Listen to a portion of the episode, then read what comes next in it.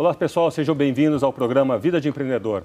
Aqui vamos discutir temas super importantes de empreendedorismo ligados a inovação, investimento, vendas, criatividades e muito mais. Sempre com um convidado super especial. E hoje a gente tem a honra aqui de receber uma pessoa super importante no mercado de investimentos.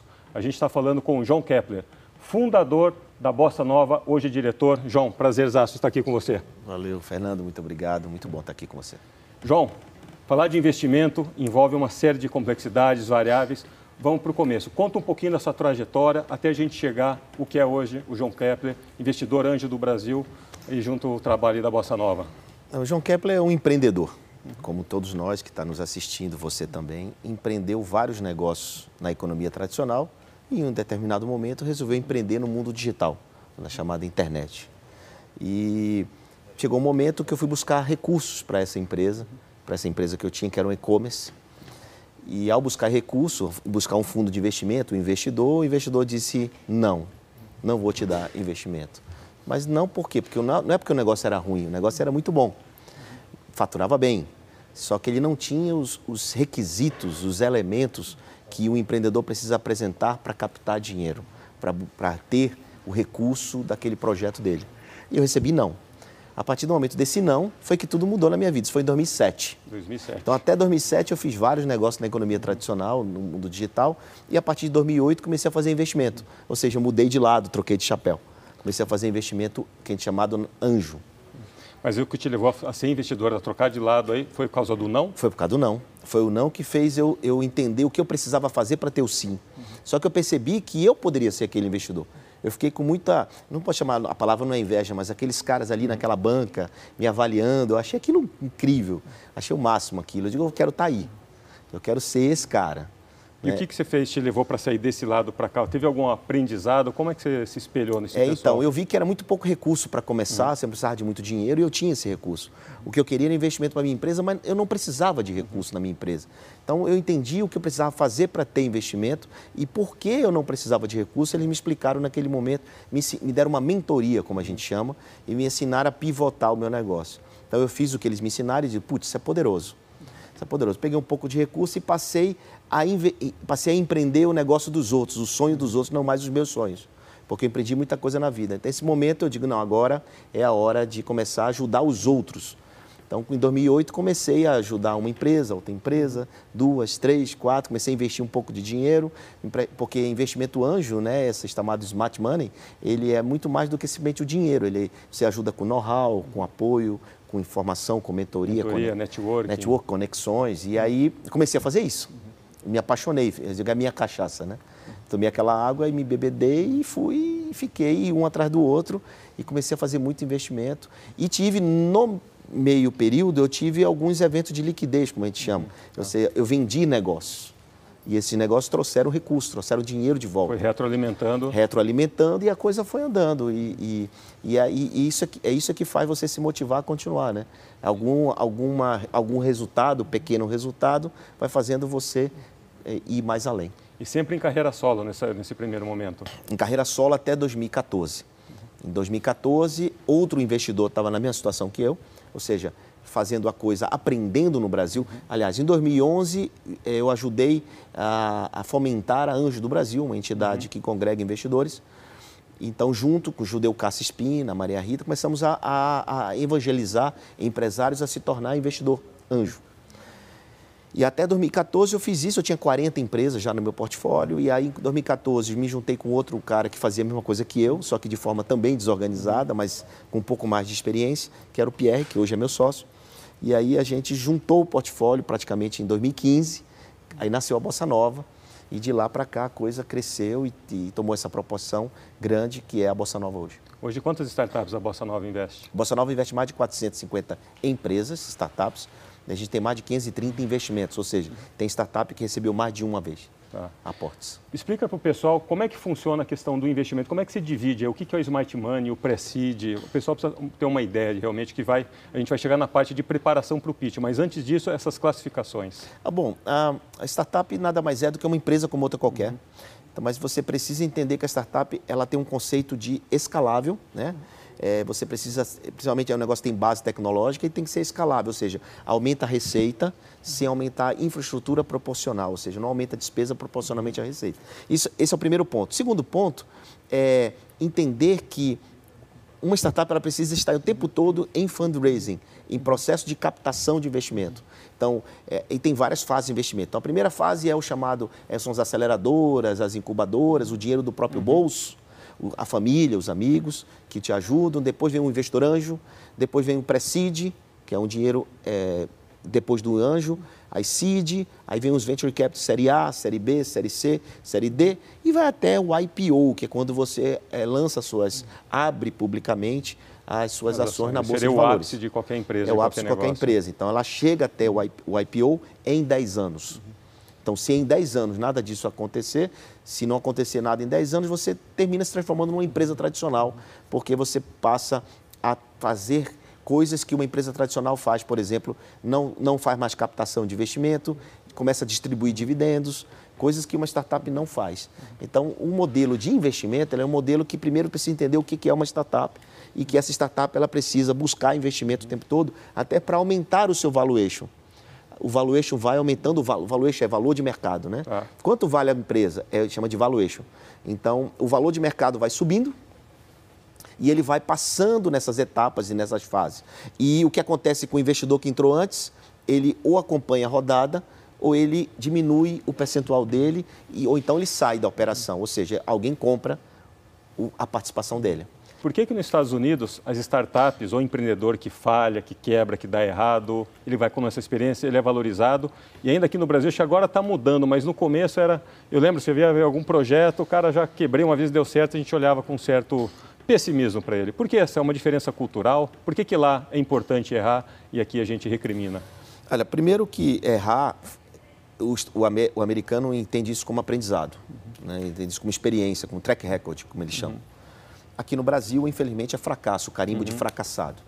Isso tem mudado. O, mo o modelo de empreendedorismo digital trouxe para o ambiente de negócios uhum. essa, essa, essa visão diferenciada disso. Eu, por exemplo, se o um empreendedor chega para mim, João, eu estou no Serasa, João, eu não uhum. consigo porque eu já quebrei. É com você mesmo que eu quero falar. Uhum. Porque você tem. A, você já saiu do fundo do poço? Uhum. Já. Então é com você mesmo que eu quero conversar. Porque, cara, diferente de banco, sabe? O dinheiro de banco é, é muito diferente. É análise de score, não sei o quê. Nosso caso não tem isso. Nosso caso é de onde tu rende, de onde tu rai e tua, tua capacidade de entregar. Feito isso, está tudo certo, vem para cá, olha o teu business, faz sentido, a gente avança. Então, é, eu não, eu não saberia te dizer por que, que no Brasil existe essa, essa esse preconceito. Talvez né? cultural. Então, cultural, claro, cultural com certeza. Mas não, eu não, sei, não saberia uhum. te dizer de onde isso começou uhum. e como isso começou. Eu só sei que no nosso ambiente, no nosso, nosso negócio de investimento, na Bossa Nova pelo menos, uhum. a gente não analisa isso.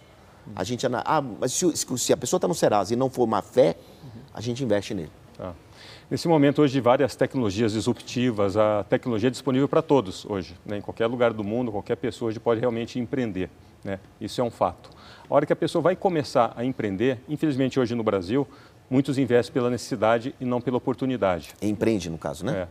E aí acontece, ele acaba falhando, tendo, tendo algum problema. O que, que você recomenda para as pessoas analisarem quando vão começar a empreender? Olha, eu não tenho nenhum problema com empreendedor por necessidade. Uhum. Nenhum problema. As pessoas, ah, eu só empreendo com empreendedores que encontram uma oportunidade. Uhum. Eu, eu, eu, penso o seguinte: é necessidade, encontrou uma oportunidade em cima da necessidade uhum. que ele teve. Então eu não tenho isso, eu não tenho essa diferenciação em relação ao empreender. Para mim, empreender é comportamento, não é negócio, para começar. Então é um mindset diferente, é um comportamento diferente. Eu, eu por exemplo, sou empregado, mas está seis horas, eu não quero correr, ir embora e esquecer a empresa. Não. Eu, eu, eu, eu, eu quero que essa empresa dê certo para ir junto com ela. Né? Então, a, eu, eu gosto muito de empreendedores que, mesmo que venham de uma necessidade, encontrem um problema real. Uhum. Encontrem um problema para resolver. E não é um grande problema. Uhum. Ah, mas esse problema é muito pequeno, é um negócio nichado. Não tem problema, pelo contrário. Se você encontrou um problema e encontrou uma solução para um problema pequeno, não tem uhum. problema a gente desenvolver e investir nisso. A questão é, é pequeno ao ponto de não gerar receita? É pequeno ao ponto de não, não ser atrativo, se é, não entre. Agora, se é pequeno ao ponto das pessoas se interessarem, por que não? Se o mercado comprar a tua ideia, por que não? Então, eu digo para os empreendedores, é como é que eu começo a empreender? É a pergunta que todo mundo me faz. Eu digo, olhe para onde está todo mundo olhando e enxergue o que ninguém está vendo. Busque, um, busque resolver um busque problema, seja uma parabólica de problema, e encontre uma solução para os problemas que você achou. Né? Então, é, o empresário tradicional, o que, é que ele faz?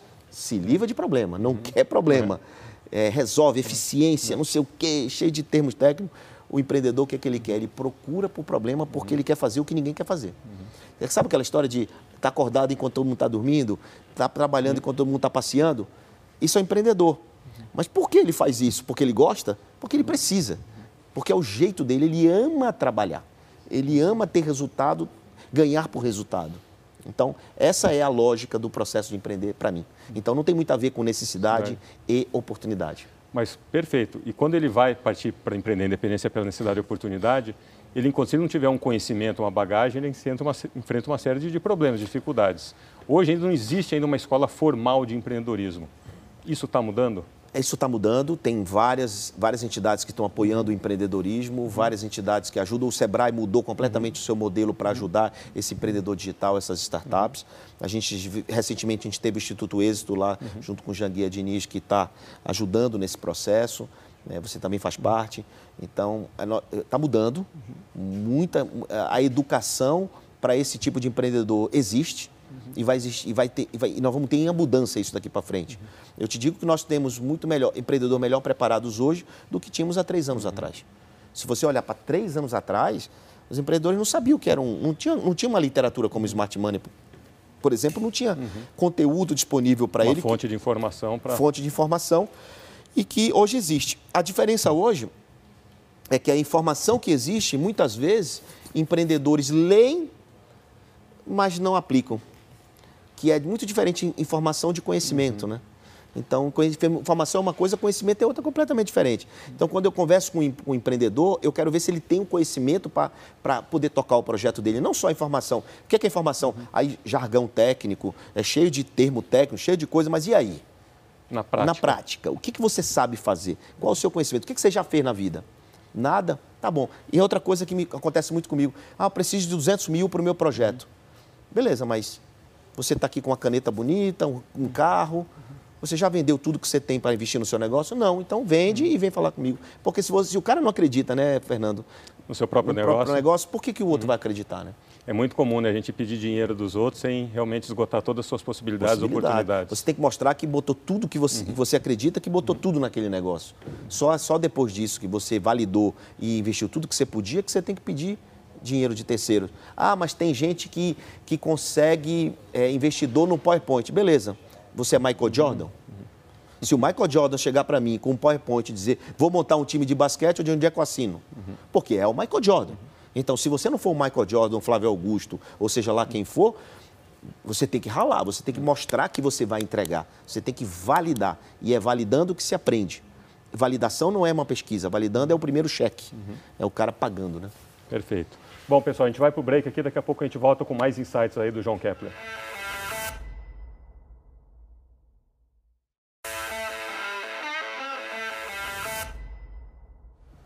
Olá pessoal, para quem está chegando agora, estamos aqui no programa Vida de Empreendedor com um convidado super especial, João Kepler, cara que mais entende de investimentos aqui no Brasil.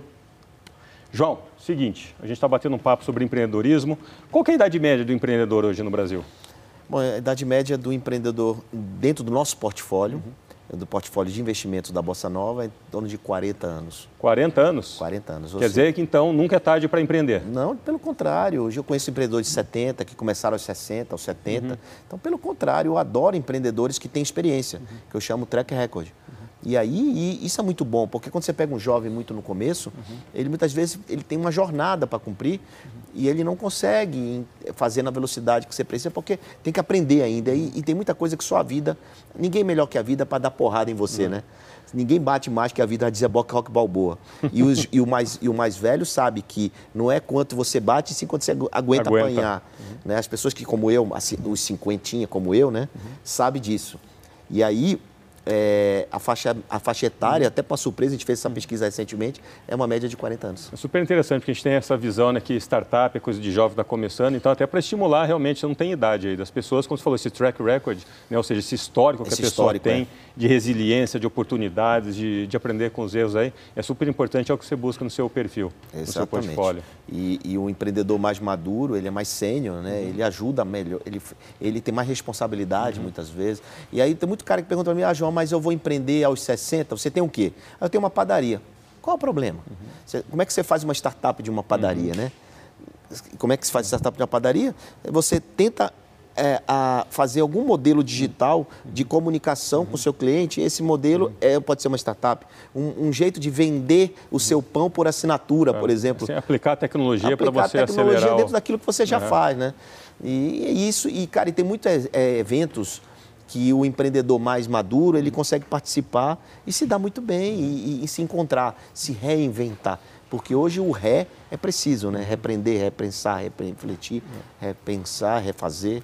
Muitas coisas. Muitas coisas. Deixa eu perguntar, João. Você hoje é do lado aqui como investidor, mas você tem os empreendedores dentro de casa.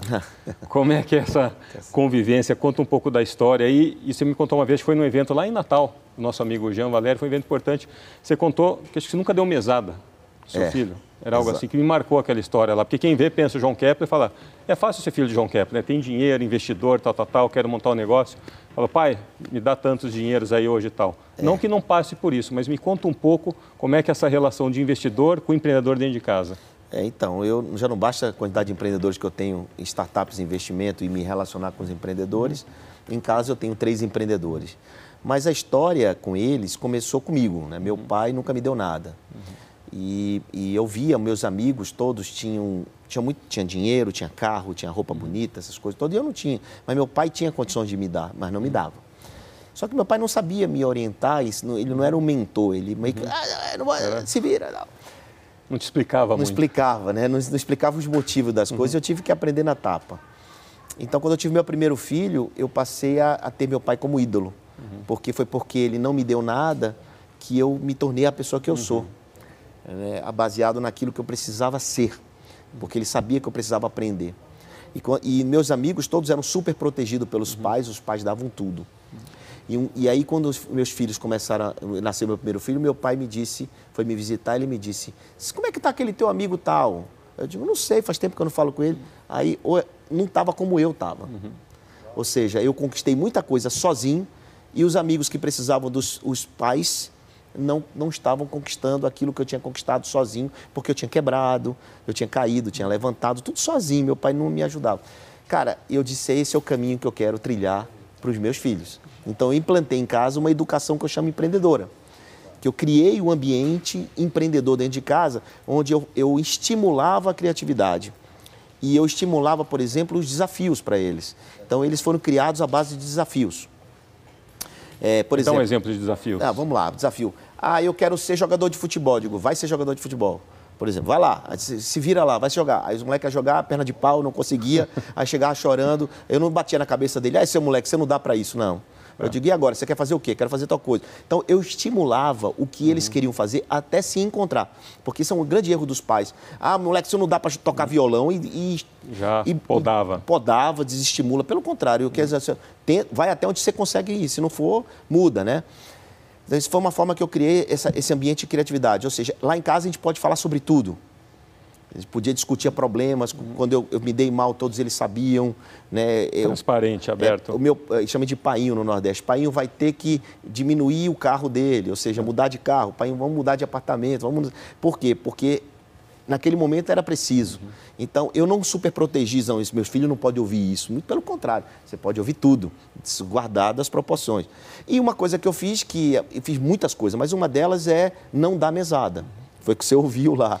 Que é, eu acho que a mesada dá a sensação do fixo garantido. Experimenta tirar o, o salário de uma pessoa que é empregada. O que acontece? Quando a pessoa fica desempregada, fica meio sem chão. Vai ter que se recolocar rapidamente porque precisa pagar as contas. Eu, eu não quero que meu filho tenha essa sensação. A mesada dá a sensação do fixo garantido. Então, desde cedo eu não dei mesada. Você quer, você vai, vende o que você quer, conquista, corre atrás. Então, meus meninos, desde muito cedo, criaram, desenvolveram habilidades para venda, para comercializar, para negociar, para se relacionar, para poder ter, ter o que eles queriam. Então, minha filha de 9 anos, desde os 9 anos, faz churros, brigadeiro, cupcake, vende, faz, é, faz pedido para festinha. Hoje ela tem 15 e ela faz por, necess, ela faz por necessidade, ou seja, ela só, só ganha dinheiro quando ela precisa. E não tem aquela frescura pessoal, ah, coitadinha, está vendendo coisa Aconteceu, lá, né? né? Aconteceu. Ah, meus, é? É, meus, amigos diziam, pô, você está passando fome e sua filha fica vendendo coisa. não, mas não é isso mesmo. Eles têm que... Tem, não é porque é filho do João. Né? Então, eu tenho um que tem uma startup, que tem, que tem 18 agora, mas começou com 13. Desde 13 anos faz uma startup, montou uma startup. E tem um outro que mora aqui em São Paulo comigo, uhum. é, que... que tem negócios que tem uma agência de DJs uhum. e tal. Então, assim, os três Três são... empreendedores. Três empreendedores com muito orgulho. Ah. A dica super bacana que o João Kepler está dando, assim, empreendedorismo começa dentro de casa. Eu acho que o principal ponto, João, que você fala de quando você buscou, o que você olha para o empreendedor, é essa resiliência. É. E o que você acha que mais gerou nos seus filhos foi essa resiliência. Foi a vontade, a garra, uhum. né? Porque eles não tinham tudo fácil comigo, uhum. né? Para mim foi muito difícil. Tanto é para meu filho que tem uma startup e não recebeu investimento meu. Então ele não recebeu investimento. Não estava na sua tese? Não estava, até estava. Mas, falou, não, mas não recebeu. aqui, não, vai atrás não, de outro. Porque por que tem que ser fácil para ele? Tá. Não pode ser fácil para ele, tem que ser difícil, porque não é fácil para ninguém.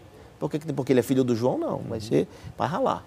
Vai ralar. E eu digo, eu digo, eu digo para eles, cara, um exemplo que eu dou muito é, eu acho que educação, é, educar, por exemplo, é a melhor maneira do que você educar dando argumento, né?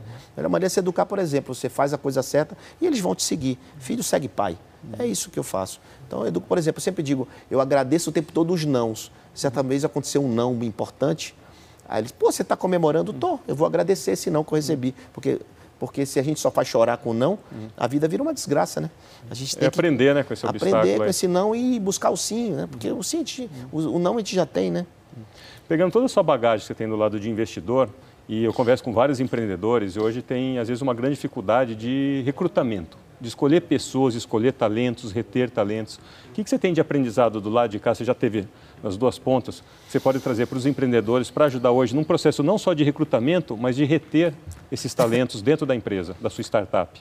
Olha, é, se você está buscando contratar alguém hoje, nunca contrate. Hoje não, não é aconselhar você contratar por é, formação. Uhum. Você tem que contratar por habilidade e por competência. Não importa a idade da pessoa, importa se ela consegue atender aquela necessidade que você tem naquele momento. Então, antigamente, para poder você contratar, você tinha que ser. A formação tem que ser nível tal, não sei o quê, era assim, né? A primeira coisa que perguntava, você estudou aonde? Hum. Hoje Seu currículo, dia, né? O currículo. Hoje em dia é qual a sua capacidade, uhum. sua habilidade, sua competência para fazer aquilo que você está se propondo a fazer. Então, se eu tiver que dar uma dica para algum empresário que queira esteja precisando contratar, é o que eu digo, digo para as startups. Procure é, colaboradores por soft skills. Uhum. Procure colaboradores por habilidade e competência e não pela formação dele. Sabe por quê? Hoje. Eu não sei o que, você, o que você é formado, mas tenho certeza, seu currículo está numa gaveta lá, seu, é, seu diploma guardado. Agora, se você não for competente, você está fora. O, o, a sua competência, sua habilidade é testada uhum. todo dia. A, seu, a sua formação não. A não ser que você seja médico uhum. ou engenheiro que precise de uma formação técnica mais avançada. Fora isso, para trabalhar numa startup, para marca digital, porque as profissões estão mudando, né, Fernando? Não é mais a profissão, profissão, automat, uhum. profissão manual, ela está mudando porque vai ser uhum. automatizado. Então a gente tem que ter um pouco mais de inteligência para buscar negócios que ninguém quer fazer. Uhum. A grande diferença de robotização, essas uhum. coisas, é que o humano vai fazer coisas que o robô não faz. É diferente, né? Sim. Que, que a pessoa, o robô vai substituir é. o humano, não. Pai. É o humano que vai mais inteligente, que vai fazer coisas que o robô não consegue fazer. É, as pessoas têm esse medo, né? Não é que vão perder o emprego, a gente vai ter que se reaprender. Se aprender. Buscar... Foi assim na Revolução Industrial. A inovação chega é. primeiro e a, e a, capacidade humana vem depois uhum. da inovação, né? E, a, e agora que está acontecendo isso. Só que as pessoas precisam entender que elas são mais inteligentes que os robôs porque ela ensina ele. Então, ela vai, vão, vão ser desenvolvidos negócios e profissões uhum. que hoje não existem. Uhum. Bom, João, e para quem está buscando investimento aqui, a gente tem dois trabalhos, dois livros aqui do João Kepler, Smart Money e os Segredos da Gestão Fácil, por trás das empresas valiosas. Gestão ágil. Gestão ágil. O que, que você tem de importante aqui? Você fala assim, vou dar uma dica aqui para o empreendedor. Óbvio, a gente recomenda super a leitura desses dois livros, mas Deixa... o que você acha que é fundamental hoje? Então, vamos lá. Primeiro, o Smart Money. O Smart Money é um livro que, para quem está precisando captar investimento, uhum. precisando de dinheiro para o seu negócio, seja uma padaria ou seja uma startup. Uhum. Então, você consegue entender como pensa o investidor. Uhum. Então, antes de você falar com o investidor, você precisa saber como ele pensa. Uhum para não cometer o erro que eu cometi lá atrás, eu fiz uma apresentação baseada no que eu achava importante, quanto que na verdade tem que ser o que a pessoa acha importante. Você precisa conhecer com quem você vai falar, você precisa entender o que ele é, o que ele faz. Outro dia um cara tentou me vender um apartamento e passou três meses para falar comigo. Quando ele chegou para falar comigo, ele disse: Eu estou um quarto de sala. Eu digo: Você sabe o tamanho da minha família? Você sabe quem eu sou? Você sabe a minha capacidade de investimento? Então, assim, ele não me conhecia. E hoje em dia, com essas redes sociais, você tem a condição de saber quem é. Nesse livro, eu dou nome aos bois. Eu começo com uma dedicatória com mais de 300 nomes, dizendo assim: quem são os investidores no Brasil que fazem investimento em startup ou, ou, em negócio. Então, Smart Money serve para isso. Eu, eu, respondi 10 anos de pergunta que me fizeram nesse livro. E esse último livro é um livro de gestão. É um livro de gestão ágil, que é, que é uma forma de você é, amplificar a sua capacidade dos seus colaboradores através da gestão de pessoas, através da gestão de processo. Então, não é mais, por exemplo, a eficiência de toda uma empresa, é a eficiência de um departamento de dois departamentos, de esquadrões de, de oportunidades. Então, eu explico aqui que as ferramentas que existem, como você tem que pensar para gerir melhor o seu negócio e pensar como uma startup e uma startup pensar como uma Ambev. Então, como você criar. Aliás, o prefácio desse livro é do Jorge Paulo Lema. Então, como você vai é, estruturar o seu negócio daqui para frente. Não, perfeito. Ali eu tenho outro livro, que é o Educando Filhos para Empreender, que foi baseado nessa minha experiência familiar, familiar. aí, fazendo. Muito bacana. Pessoal, bom, a gente teve aqui hoje a presença do João Kepler, um dos principais investidores anjos aqui do Brasil, com muitos insights de empreendedorismo, o que fazer, o que não fazer. A gente recomenda aqui a leitura desses livros para quem tem experiência de mercado, tanto do lado como empreendedor e agora como investidor. João, obrigado pela sua presença. Valeu, parabéns pelo programa. Obrigado.